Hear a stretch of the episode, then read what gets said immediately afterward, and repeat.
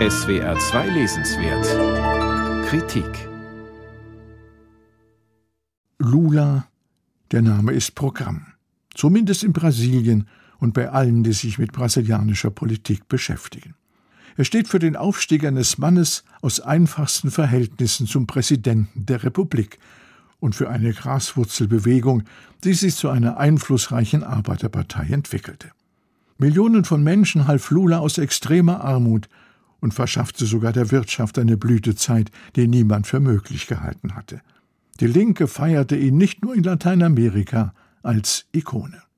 Doch der Zwang zum Machterhalt verdirbt oft die Moral, die dem Aufstieg anfangs Strahlkraft verleiht. Zumal das politische System in Brasilien von persönlichen Interessen zersetzt ist und als eines der korruptesten auf dem Kontinent gilt. Davon ließen sich auch Luis Ignacio Lula da Silva, so sein kompletter Name, und die Arbeiterpartei PT infizieren. Mensalon hieß der Skandal, der die Partei bis ins Mark erschütterte.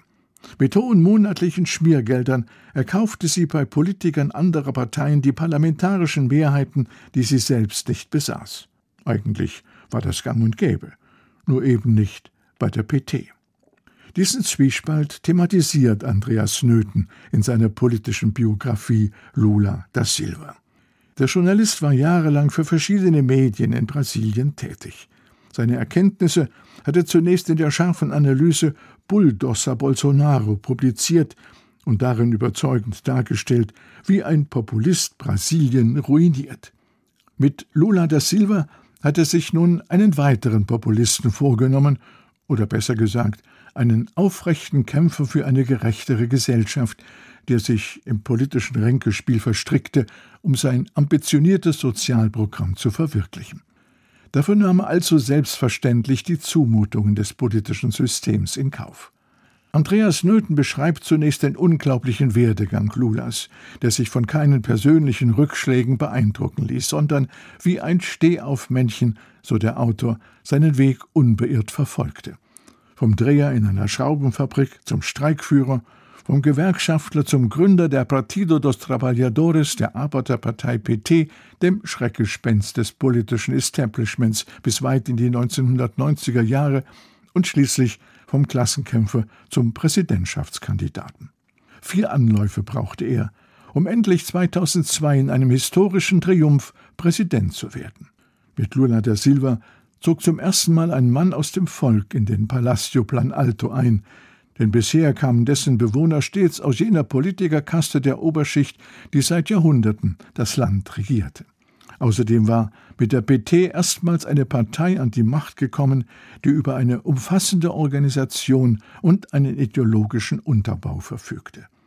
Schutz gegen den allmählichen Absturz in den Sumpf der Korruption bot aber auch dies nicht, meint Andreas Nöthen.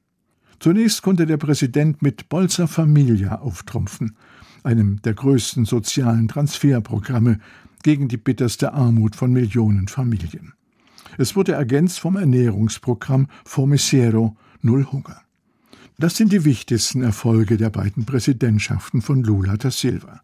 Sie waren beispielhaft für viele andere Länder und haben wesentlich zu seinem weltweiten Renommee beigetragen. Sie waren jedoch nicht nachhaltig angelegt, sondern eher auf spektakuläre Medienwirksamkeit getrimmt und kamen nicht selten nur den Parteigängern der PT zugute. Deshalb zieht Andreas Nöthen den Schluss, die PT und Lula haben für Brasilien viel erreicht. Sie waren aber ebenso häufig in Skandale und Korruption verwickelt. Der Autor ist mit diesem Werk erneut eine außerordentlich differenzierte und erkenntnisreiche Biografie von einem der trotz allem bedeutendsten Politiker Lateinamerikas gelungen. Andreas Nöthen, Lula da Silva, eine politische Biografie. Mandelbaum Verlag 2022, 256 Seiten, 20 Euro.